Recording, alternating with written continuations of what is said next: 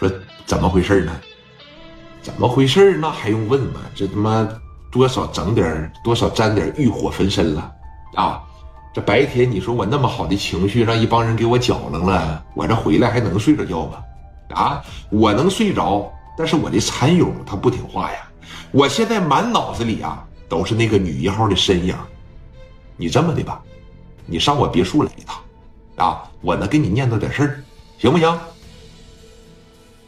说你看这么晚了，跑步前进啊，我就给你半个小时，半个小时到不了，我就让我爸撤资。哎，别别别别，我去还不行啊？说你看我去我去啊，你等着我，就半个小时，现在还有二十八分钟啊，我等着你。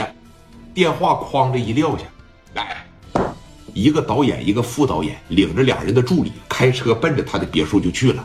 这在路上基本上是骂一道。白天这么累了，从北京过来的，晚上你不让我们睡个好觉，你还折腾我们啊？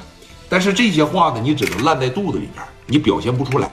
来到了赵天他家门口的时候，这一敲门，哎，赵天家里的管家当时就进，哎，出来了，把这门扒拉一开。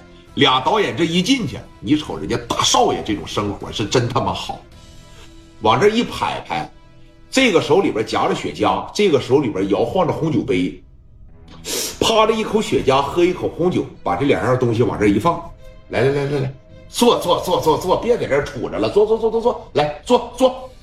俩人当时往这一坐啊，就显得特别的拘谨。赵天啊，当时也就说了，这么的啊。我给你们两个一个补偿我的机会，听了没？打个电话，给谁打电话呀？你说给谁打呀？打电话呀？给你女一号打电话呗，咱剧组的那女一号张静打电话呗，给谁打电话？这情商这么低呢？说你看这大晚上给人家打电话干啥呀？你告诉他啊，上这个地方来，啊。完事了以后呢，你跟他探讨探讨明天的戏，告诉他剧本临时有改动，今天晚上加班连夜把这个剧本改出来。完事了以后呢，你们就走，屋里边剩下我和他，我不得好好的跟他折腾几个来回啊，对不对呀？啊，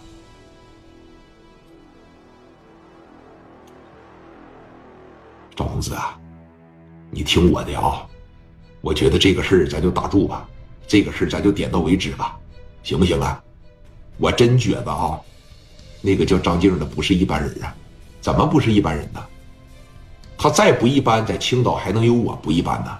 那我爸是谁？你能不知道吗？啊，那么大的啤酒厂，那是我爸的。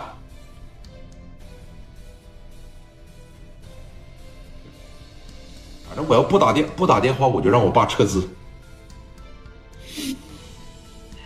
哎行啊。哈哈行，我打电话！人来了以后，我们人来了以后，你俩借个理由，借个借口就就走，是买点东西上车里拿着东西，你俩不就走了吗？我把门一反锁，今天晚上这事儿他们不就成了吗？